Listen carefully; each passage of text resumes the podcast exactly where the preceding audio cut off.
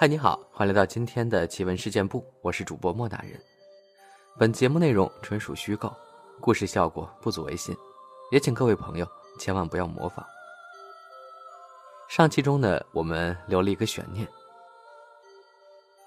弟弟呢被哥哥吩咐去买瓷坛，结果瓷坛没买成，却受了一肚子气，还被人骗了身上所有的钱。回去之后呢，只好如实向哥哥诉说了。但哥哥没有责备他，只说明天看哥哥的吧。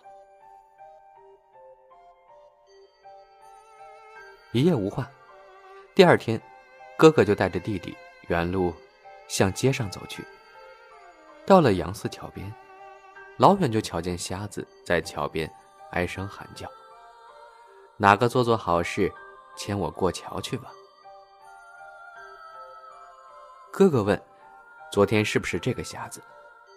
弟弟说：“对，就是他。”哥哥一个箭步上去，猛的一巴掌，瞎子几个踉跄，就滚到桥下去了。桥下水流虽急，但却并不深。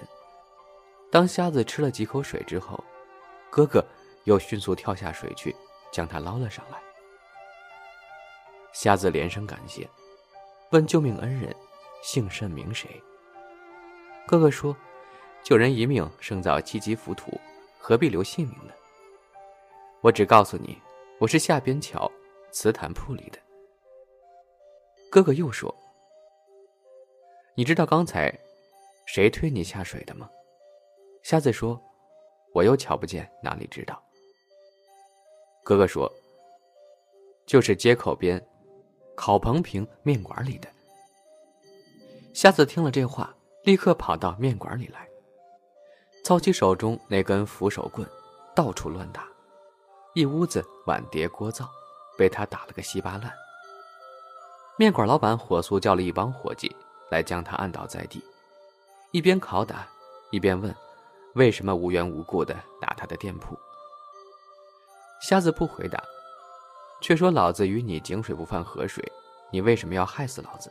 把老子推下桥去！面馆老板问：“这是谁说的？胡说八道！”瞎子说：“瓷坛铺里的伙计亲口跟我说的。”面馆老板一听，丢下瞎子，叫上那帮伙计，拿着短棍一起打到瓷坛铺里去了。可怜一屋的瓷坛，全都成了瓦砾。后来，瓷坛铺老板把面馆老板告到县官那儿，县官又把瞎子抓来审问，瞎子怎么也说不清楚，最后县官只好认定是瞎子生事，将这瞎子打了个五十大板了事。哥哥听说瞎子被打断了腿，面馆和瓷坛铺都关了铺子，便辗转反侧睡不着，总是反思：哎，我是不是该读读西游了？正想和弟弟说时，只见弟弟突然坐起身来说：“哥，从今以后，我就改读三国吧。”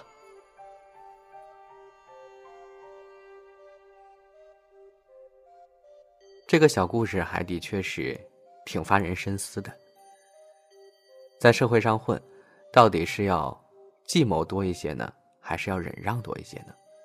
或者说，这两个？要融合起来。好了，关于故事会中的一些细思极恐的小故事呢，我们今天就分享完了。接下来呢，我们来分享一个老人讲的灵异故事。作者江兰。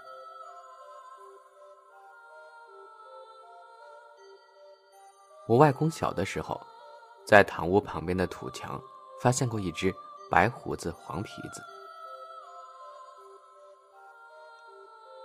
但黄大仙也奇怪，当年我二姨和我妈妈坐月子，外婆抓了三十多只鸡养在后院院子里，结果接连两晚，鸡就被黄鼠狼咬死了七八只。我外婆非常生气，然后晚上就跑到院子里喊。大致内容是：你为什么要这么做？这都是给我女儿们坐月子补身体的。你这样做有多么不好？巴拉巴拉说了很多，苦口婆心的。说来也奇怪，自从那以后，我外婆养的鸡再也没有被黄鼠狼偷过。可经常还是能在家门口看到黄大仙。后来我妈打趣告诉我，当时她和我二姨都很奇怪的问我外婆：“为啥你好像是把黄鼠狼当人一样，和他聊起天来了？”我老家位于安徽大别山，大概在上个世纪八十年代夏天的某一个晌午，当时是大晴天，我外公外婆一家坐在大堂内纳凉。突然，大晴天的一个雷声霹雳，雷声滚滚的。据我外公回忆，当时他亲眼看见有个球形闪电绕着大堂的房梁转了几圈，而后砸进了屋子左边的水潭中。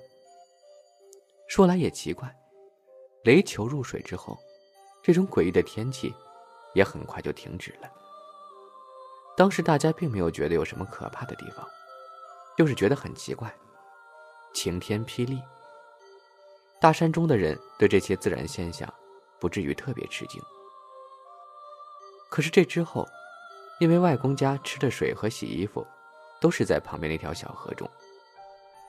但是接连几天，就觉得河水味道有变化，腥臭味越来越重。大概又过了一个多星期，下了一场大雨，发了一次小洪水。这时重点来了，外公在河道下游的一个堆积地，发现了许多骨头，还伴有阵阵的腥臭味。外公用老家上山扒松毛的箩筐装了一箩筐的骨头带回家。我大姨、二姨、我老妈，全都亲眼目睹了这个过程。他们说那东西的头骨比狗头，比狗头还要大点大家可能猜到了。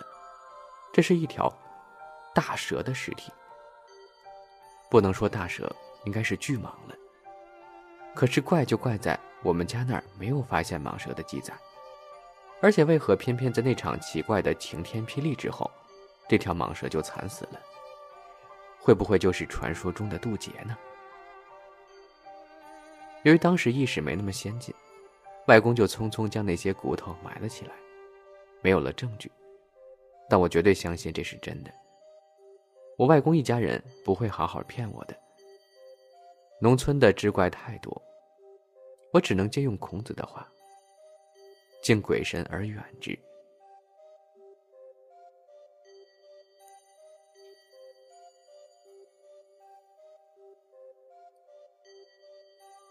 接下来呢，我再说两个关于算命的故事。上个世纪。童书前交界处有个特别神奇的算命先生，他姓王，三岁失明，在跟随前人学了卜卦和说书后，他在三十多岁，由他的外甥扶着他，在三县算命，人们都称呼他王瞎子。说书呢是他的主业，那个年代没有电视机、手机，收音机都没有。最有趣的事莫过于一大帮人聚在一块儿，听人说书了。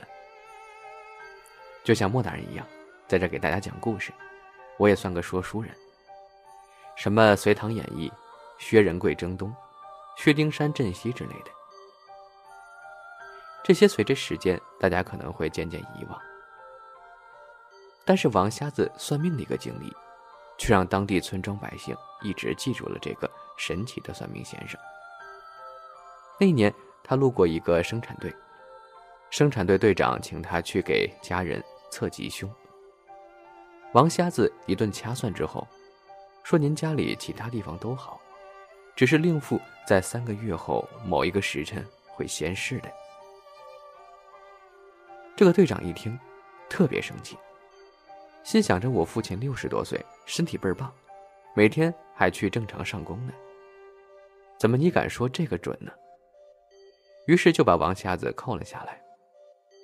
因为队长家里条件不错，就供着王瞎子吃喝，但放出狠话给王瞎子：“如果到时辰我父亲没出事儿，我让你好看。”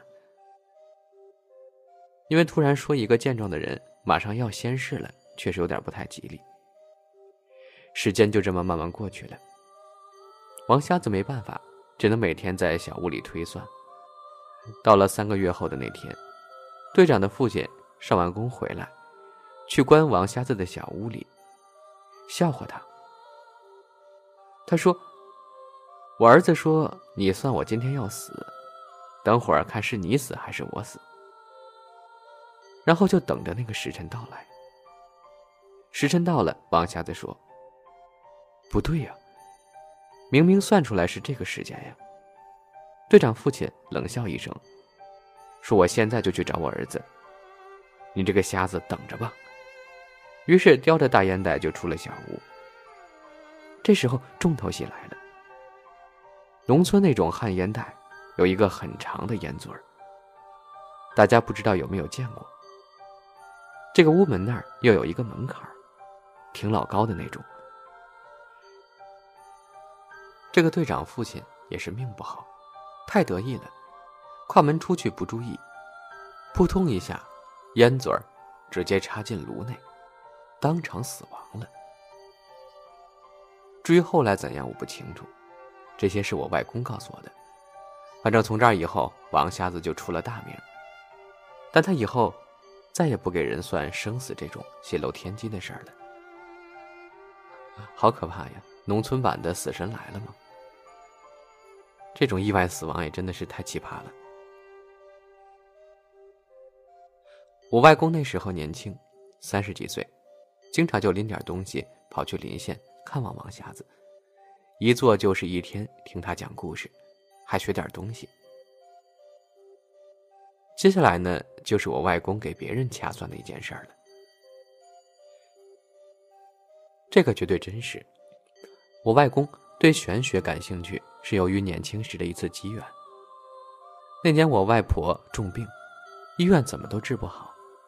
有一天从江西来了位云游的老道长，见我外公家周围环境不错，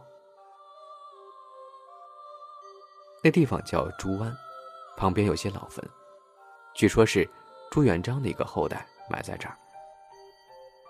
这个道长见我老外婆病重在床，告诉我外公。这是不干净的东西惹的，于是开坛做法，让我外婆拿着柳条打那个小鬼。外婆后来告诉我，当时她还听见鬼的叫声呢。然后收服小鬼后，用一种特制的袋子装起来，指着方位让我外公跑好远把它埋了。说来也奇怪，没几天我外婆的病就好了。这个老道士在外公家住了两三个月左右，为了感谢，教了我外公一些小手段，还帮改了下外公门前的风水，种树砌墙、挖塘之类的。从这以后，我外公就对这个感兴趣了，加上看了很多古书，还求教上文那个王瞎子。这里我要提及一种占卜方法——李淳风六人十刻。我外公就是用这种方法，起数神奇的准。他自己说，这么多年准确率在百分之八十。不知道有没有吹的成分。有一次，生产队上有户人家丢了个人，没错，就是人失踪了。家里人找了好久没找到，当然也报警了，就来找我外公，报了下大概发现不见的日期。我外公一掐算。这人是在空亡树上。空亡，顾名思义就是没了的意思。这个人起树起了个空亡，多是不好。他继续推算下去，沾水，于是就告诉那家人家，这人现在和水有关。于是那户人家以为会不会是溺水了，就沿着大河找，找了好久也没找到。正担心纳闷时，有人传来消息。在村子里一个偏远的茅房发现了一具尸体，在村子里一个偏远的茅房发现了一具尸体。那家人赶过去，还辨认出了就是失踪的人。各位说说看，茅坑里溺亡算是沾水吗？虽然听着有点恶心，但绝对是真实的事儿。好了，以上呢就是今天奇闻事件部分享的全部内容了。